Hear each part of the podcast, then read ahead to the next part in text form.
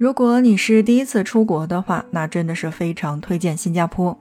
它的通达时间和泰国、日本一样短，却毫无语言障碍，安全系数是堪称亚洲顶尖儿。如果你已经走过了世界各地，那同时我也还是推荐这边，因为游乐、购物和美食是应有尽有。这是个哪怕躺酒店也能躺出体验感的度假好去处。虽然拥有袖珍的国土，却孕育着最丰富的异国文化，传统的元素是随处可见的，也同时设计出了超越时代的魔幻建筑，仿佛置身好莱坞的大片儿。花园城市，弹丸之地，世界的十字路口，亚洲美食中心，这个标签众多，国土面积足够小，但又足够惊喜的国家，真的可以安排上。FM 轻声时光，听着声音去旅行。在今天的节目内容当中，我们继续来跟大家讲新加坡。连通印度洋和太平洋，坐拥着重要地理位置的新加坡，多元民族在此共生。这个呀，我们就不在这儿讲了，因为我们真的是在用前两期节目当中来跟大家说到了。那在新加坡呢，像什么华人呀、马来人呀。印度人啊，等许多的这个民族啊，都是在这片土地上来进行生活的。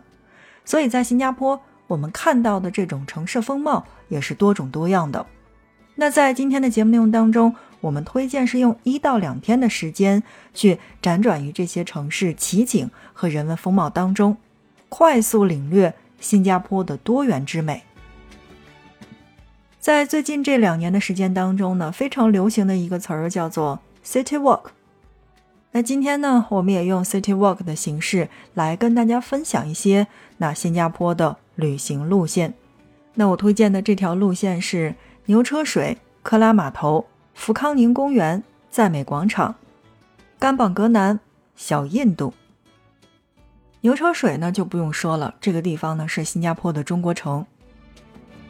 虽然我们是从中国到新加坡旅行，但是在新加坡的中国城是不是可以看到不一样的感觉呢？那推荐牛车水是第一个我们要路过的地方。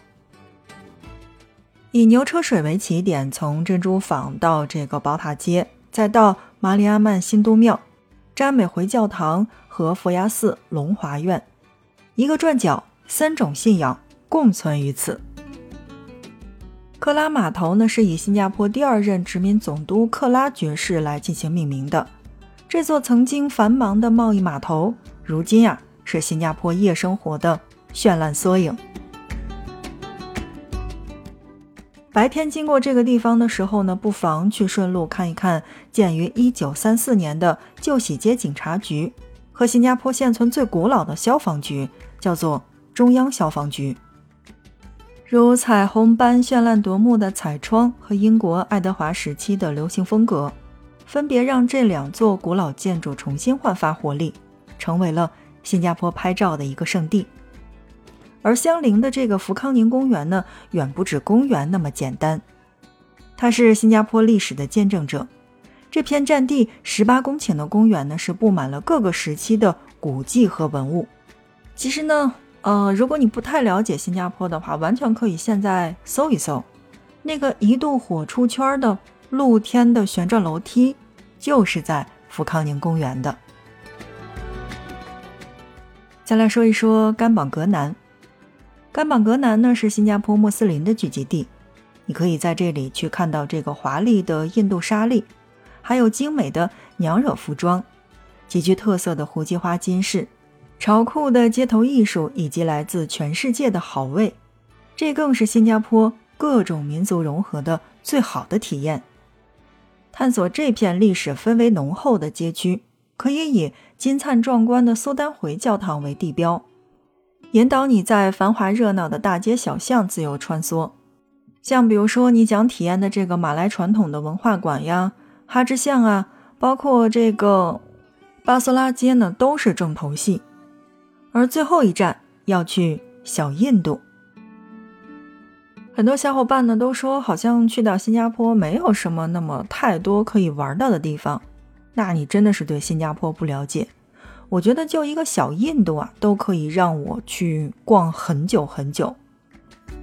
彩色的拱廊、亮丽的衣裙、悠扬的乐曲，还有交织在空气当中的香料，会让人恍惚为你自己是真的到了印度。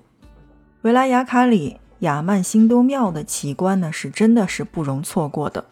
但除了逛寺庙之外，这里还有机会收获一种非常奇妙的体验。那就是在这个小吃摊上，与来自印度、来自孟加拉和斯里兰卡的当地人去同桌而食。说到这儿，有一些这个社恐的小伙伴会觉得这是一种压力，但是在我的角度上来讲呢，我会觉得这样的一种体验是在其他地方没有的，尤其是嗯，每个国家的人在吃饭的这个习俗习惯上面是多少有那么一些不同的。我们在国内啊，有的时候呢，去吃这个小地摊儿的时候也会拼桌，呃，虽然大家都不认识，但相视一笑，我会觉得体验还不错。那么在国外的时候呢，会遇到各个国家的人，我觉得这种体验，嗯，我想尝试一下。那我不知道正在收听节目的大家是不是也会是这样的选择？好，那正在收听到的是 FM 轻奢时光，听着声音去旅行。那在今天的节目内容当中呢，我们来跟大家一起介绍到的就是新加坡。除了刚才呢我们所说到的新加坡的这个比较适合 City Walk 的路线之外呢，其实呃我会觉得，如果是带小朋友一起出行的家长们，嗯，集齐四座动物园也是一个不错的选择。那新加坡顶级的动物园体系呢，是绝对不容错过的。除了大名鼎鼎的新加坡动物园。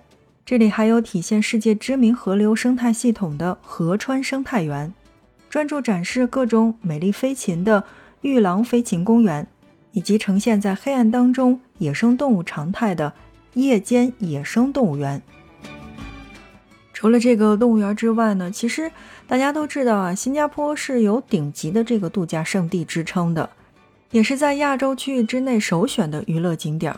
圣淘沙这座大型的。游乐岛上呢，云集了各种各样的快乐的元素。虽然说我们国内是有环球影城的，但是你知道新加坡的环球影城都有哪一些标志性的好玩的东西吗？那在这样的地方，我们是可以去体验的。另外，其实呢，我们在其他的这个节目内容当中呢，也跟大家说过，新加坡呢是植物和科技巧妙结合的这么一个海滨型的花园。诠释了花园城市真正的意义。那在新加坡确实是当之无愧的。比如说，我们介绍到的新加坡的国际机场，这片郁郁葱葱的绿洲呢，是由滨海湾南花园、滨海湾的东花园以及滨海湾中央花园这三座特色鲜明的花园而组成的。其中，两个形如贝壳的这个玻璃温室和十八座钢铁结构的擎天大树是。滨海湾花园当中最值得一看的景观，世界最大的玻璃温室花穹，模拟了地中海的气候。来自五大洲的三万余株花卉植物在这里是肆意的生长，花卉布置会有不同的节日、不同的主题去交相辉映。其实，对于新加坡，真的有说不完的话题。因为很多去过新加坡的小伙伴都会说，无处不风景的花园城市是真的很好逛。那正在听节目的大家，你有没有去过新加坡呢？你对新加坡的印象是什么？或者你有没有计划去新加坡呢？在这一期节目播出的时候，也许我们会迎来一个非常好的消息：中国和新加坡互免签证三十天，也许在不久的将来就可以实现。怎么样？有没有想去新加坡去玩耍呢？有没有计划去新加坡去玩耍呢？轻奢时光，听着声音去旅行。本期节目就是这样，感谢你的收听，下一期我们不见不散。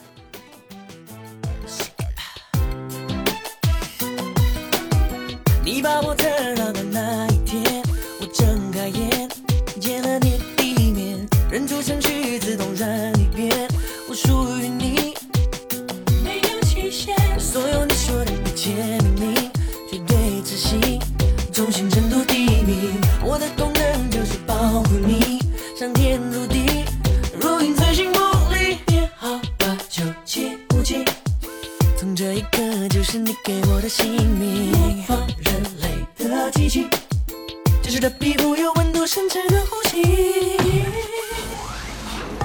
十秒钟。